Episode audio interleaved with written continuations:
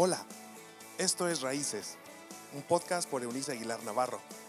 Es un espacio donde se hablan relaciones interpersonales, salud emocional, consejos de paternidad y vida espiritual. Bienvenido. Saludos en este miércoles ya, mitad de semana de una semana en la que estamos de constructores. Nos hemos puesto un casco imaginario, nuestras herramientas, bueno, estamos aquí como raíces a través de nuestros podcasts para ofrecerle alguna de esas herramientas. Recuerden, nosotros no entregamos armas, las armas son para destruir, las herramientas son para construir.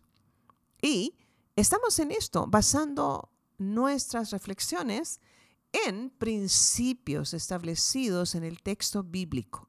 Les decía desde el lunes que en alguna manera, de alguna parte tendremos que tomar la materia prima ah, donde, sobre la que vamos a construir, pero también el material con el que vamos a poner los cimientos. Y esto es lo que estamos intentando hacer. Antes de, reflexionar ah, sobre esto hoy, miércoles, les voy a recordar que em, estaremos, Dios mediante, comenzando este jueves 20 de agosto, Dios mediante, y reitero, porque tenemos el milagro de poder respirar hoy, en este instante, pero no sé el siguiente, si Dios lo permite, estaré eh, comenzando dando la introducción a mi taller, un taller que he dado en varias ocasiones, esta vez por primera vez online, con todo el material en 12 sesiones, un taller para padres y o tutores de adolescentes.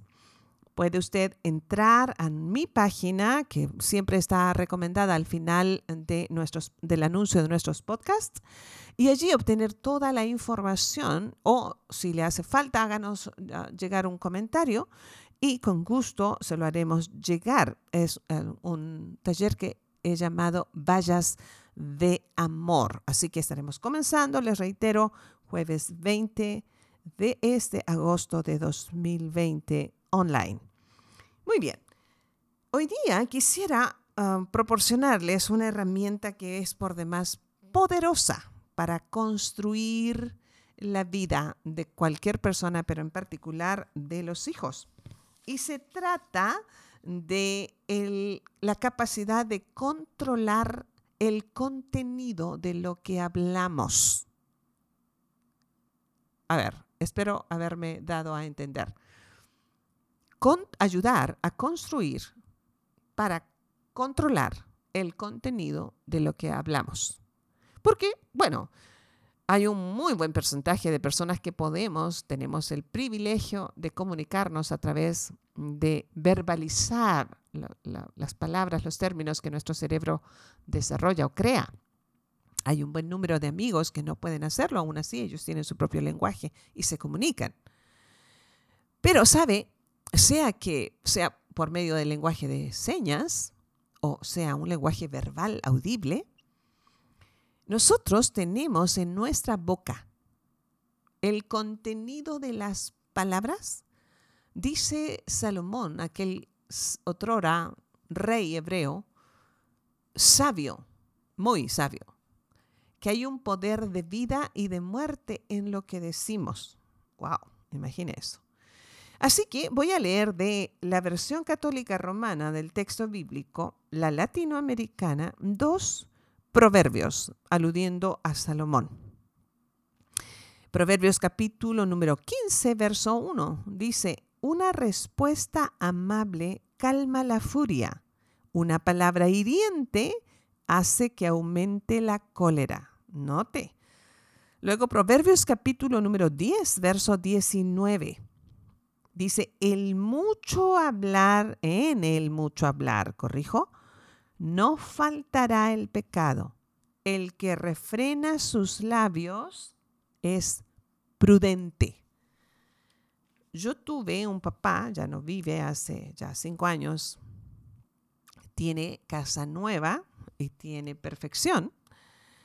Pero mientras, mientras vivió, este, él solía enseñarnos mucho con su silencio.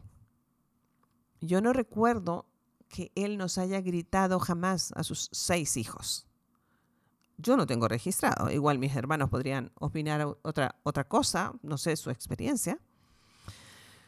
Pero él fue un hombre bastante callado. Para hablar, mi mamá, ¿cierto? Así generalmente están casados los matrimonios. Uno habla mucho, otro es callado. Así que si usted es callado, tengo aquí mi productor, es muy callado, seguramente se va a casar con una muy habladora. Eh, se está riendo porque él sabe que tengo razón, seguramente le gusta una chica que habla mucho. Este, no es hora de confesiones, Luis, pero así es. Y em, hay esta manera que yo digo que se peca de, de todas maneras.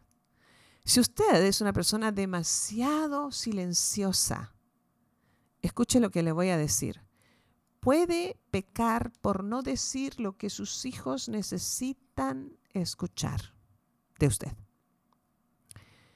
Pero si usted habla demasiado, puede pecar por decir lo que a sus hijos les herirá profundamente.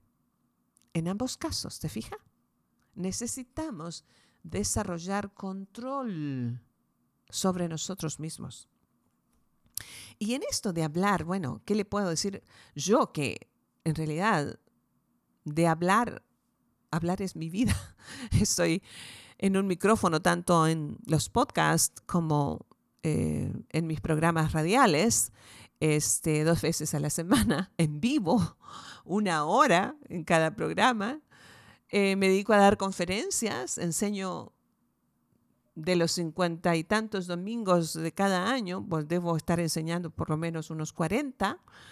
En fin, o sea, son, son, son, son impresionantes. Bueno, estas son las semanas, ¿eh? así que ahí van los domingos. Este, Así que son impresionantes las oportunidades, ah, dice el proverbista, de quienes hablamos mucho de pecar, de errarle al blanco. Si el blanco es ser prudente y no herir a nadie con lo que decimos, los que hablamos demasiado corremos un alto, altísimo riesgo. ¿Y cómo esto sirve para la formación de algunas áreas eh, de carácter de nuestros hijos? Bueno, ya sabe, el don de la palabra. Los padres anhelamos el día que nuestros hijos nos digan papá o mamá, em, porque eso nos da buenas noticias, no es tanto que nos digan papá o mamá, aunque eso, bueno, yo suelo decir que luego los niños chicos nos dicen papá o mamá, pero tanto de repetírselos, ¿cierto? No les consta, pero uno está ahí siempre diciendo yo soy tu papá o soy tu mamá y así. Eh, pero nos da buenas noticias, les digo, porque sabemos que entonces sus oídos están funcionando bien, y su capacidad de habla se ha desarrollado saludablemente. Entonces, a partir de allí, encontraremos a estos niños introvertidos que hablan muy poco y los muy extrovertidos que hablan demasiado. Dicen los que saben, escucha el dato, que un niño de cuatro años, cuatro o cinco años, puede hacer hasta 500 preguntas al día y yo tuve, tengo un hijo que es adulto hoy, pero tuve en él un nene que yo creo que hizo el doble de las preguntas de un niño común. Tengo dos de mis nietos que son muy, muy habladores. No sé cómo resultará ah, Milo, que tiene poquito de nacido. Y uh, Angelo, em, que es otro de mis cinco nietos, que tiene casi dos años y se ha negado a hablar. Sabemos, bendito Dios, que sus oíditos funcionan porque responde a nuestra demanda, ah, pero, pero se niega a hablar. Así que no sabemos cómo, cómo, le vamos a ayudar. Eh, pero el punto es que si usted conoce a sus hijos, debe aprender a reconocer cómo va a ir construyendo esto como, un, como un pilar en su vida. Las palabras, les reitero, tienen esta, este poder.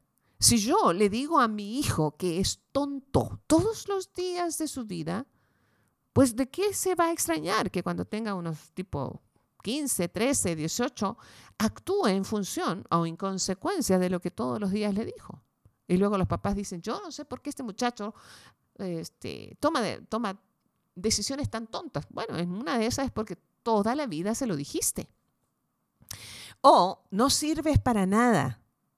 Espéreme, usted está construyendo un valor en la vida de su hijo ¿Cómo se atreve a decir este tipo de declaraciones? Porque si se las dice el vecino, no importa. El vecino es el vecino. Pero usted es su papá o es su mamá. Hay una autoridad moral enorme que usted tiene, una influencia determinante en lo que será la conducta de sus hijos. Si usted le dice a un niño, yo conocí a un pequeño que le decían bicho, hasta que ese día que lo conocí le dije, no puedes llamarte bicho, necesito que averigües cómo te llamas.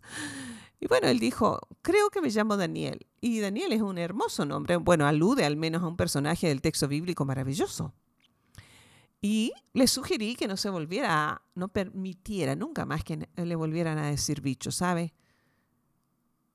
¿Cómo nos atrevemos a ponerle sobrenombres a los niños? Buscamos hasta tres nombres en el sur, eh, Sudamérica, por lo menos en Chile. Eh, es un país pequeño, ¿sabe? Entonces, por aquello de los homónimos este, tan frecuentes, eh, por ley hace algunas décadas, a cada niño que nace debe llevar al menos tres nombres para no correr riesgos. Pero usted le puede poner como a los, a los príncipes o princesas, este, a los de la realeza en el mundo, les pueden poner seis o ocho nombres y terminan diciéndole uno. O poniéndole un sobrenombre, que es, es terrible, ¿no? Pero si usted eligió un nombre para su hijo, que por cierto es importante, eh, debo decir, el, significado de un nombre, nunca elija por el sonido. Le recomiendo elegir un nombre por lo que representa. Así las cosas, ah, usted le puede poner dos nombres, tres nombres y llamarle negro, chato, gordo, eh, qué sé yo. Hay poder en su palabra. Está construyendo la vida de una persona, que es un niño, que es un adolescente, pero es una persona. Entonces, cuidemos muchísimo los padres. Dice que esto, una respuesta, dice, amable, calma la furia. Vamos a enseñar a nuestros hijos a llevarse bien el uno con el otro. Todos los hermanos se pelean. Bueno, son personas diferentes, con opiniones diferentes, con gustos diferentes, con una naturaleza en común, egoísta. Pero entonces tenemos que ser, nosotros no ah, solamente actuar como referees de, de box, sino como maestros del bien y enseñarles a tener respeto al hablar, el tono de la voz con que se van a hablar el uno al otro, los términos que van a utilizar.